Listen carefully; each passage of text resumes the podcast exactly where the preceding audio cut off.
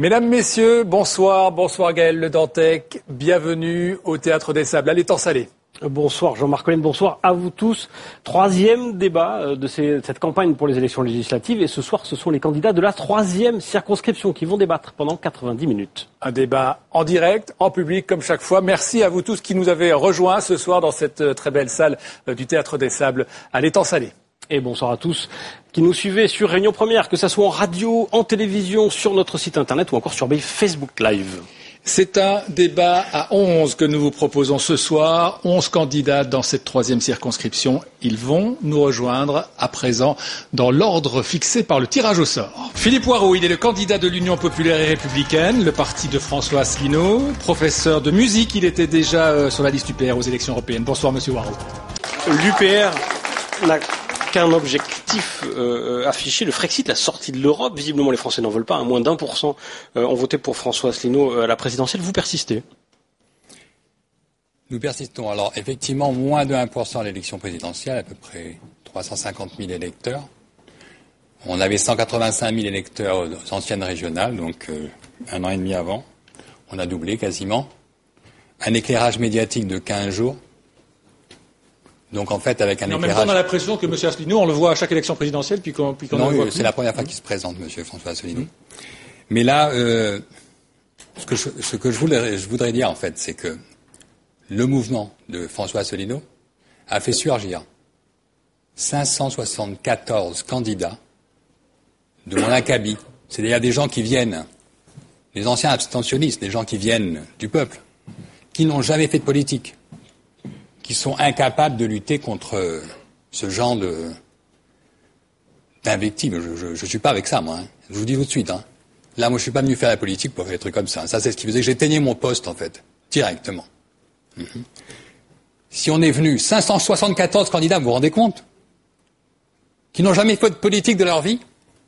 Un mouvement qui lève 574 candidats Personne n'en parle si vous avez la parole, vous, êtes là. Oui, oui, oui, oui, oui. Quand je dis personne n'en parle, personne ne le matraque sur les médias.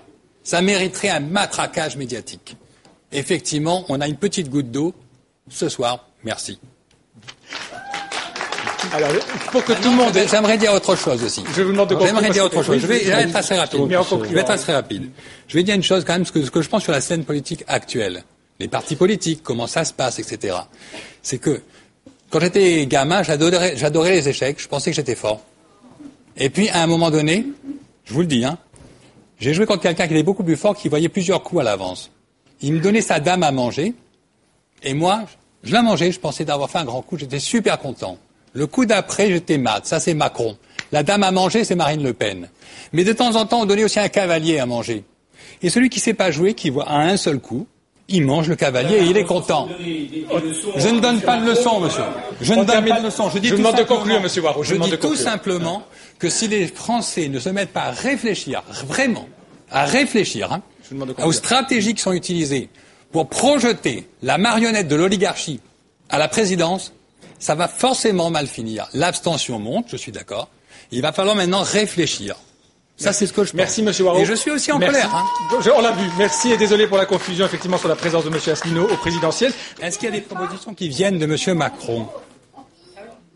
Macron ne fait pas que lire les grandes orientations de politique économique de Bruxelles? Alors comment vous pouvez m'expliquer Ne parlez pas tous ensemble, absolument, tous ensemble. entre son programme, il y a la loi Macron qui était déjà inscrite dans les GOP, les grandes, grandes orientations de politique économique les grandes orientations de politique économique, il ne marche pas. Si, si, si, votre micro parle, mais vous parlez un petit peu plus près du micro. D'accord.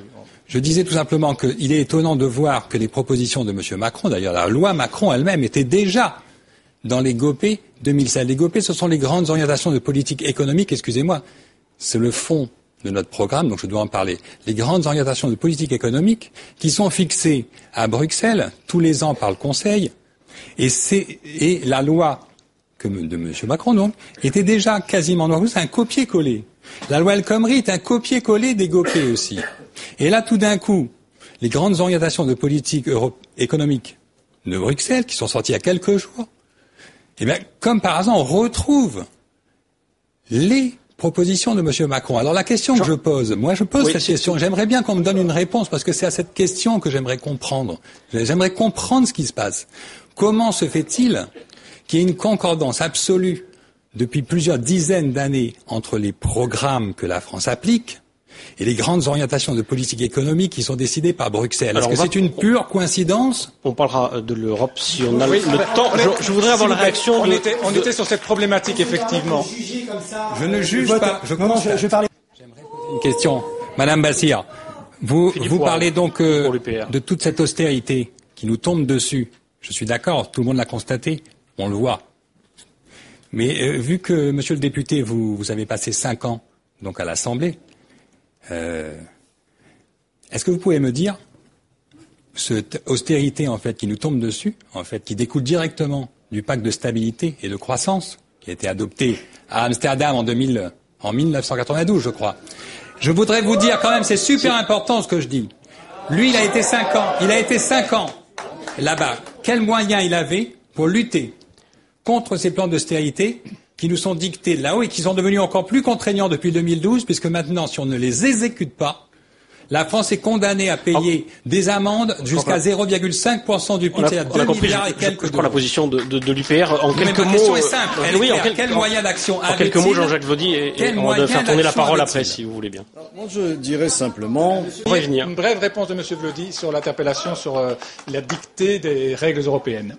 Alors, si je suis sans étiquette, cela fait sourire à quelques-uns parce qu'ils ne savent pas ce que ça veut dire. Alors, je leur dirais tout simplement. Je voulais bien répondre. Je voulais bien répondre à la question de, de Philippe Poirot assez rapidement. Essayer répondre à cette question.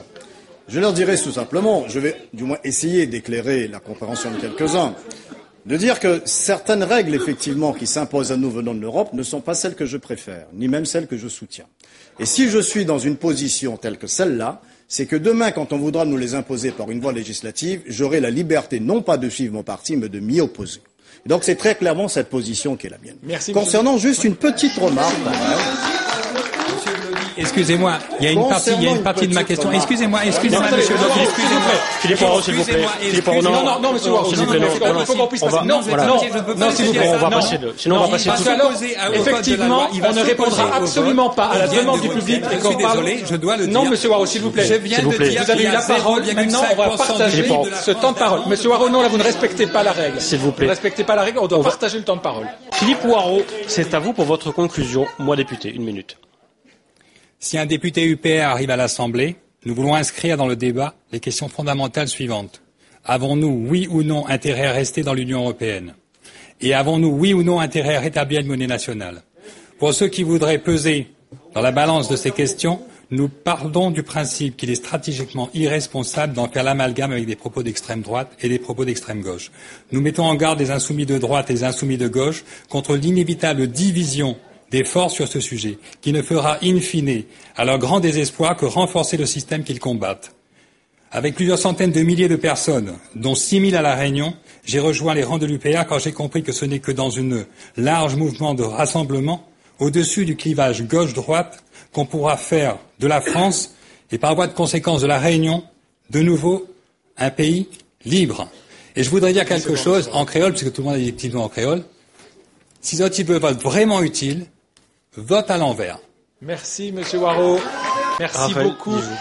Ici s'achève ce débat. Merci, mesdames, messieurs, d'y avoir participé, même si ça a été parfois un petit peu euh, difficile et euh, mouvementé. Merci à vous qui nous avez suivis. Merci au public, même si lui aussi a été, euh, disons, un peu turbulent ce soir. Merci aux équipes du Théâtre des Sables à l'étang salé, aux équipes de Réunion Première. On se retrouve déjà mardi prochain pour le prochain débat. on sera toujours ici dans le Théâtre des Sables à l'étang salé pour accueillir les 12 candidats de la quatrième circonscription, circonscription qui comporte notamment les villes de Saint-Pierre et de Saint-Joseph. Rendez-vous à 20h mardi.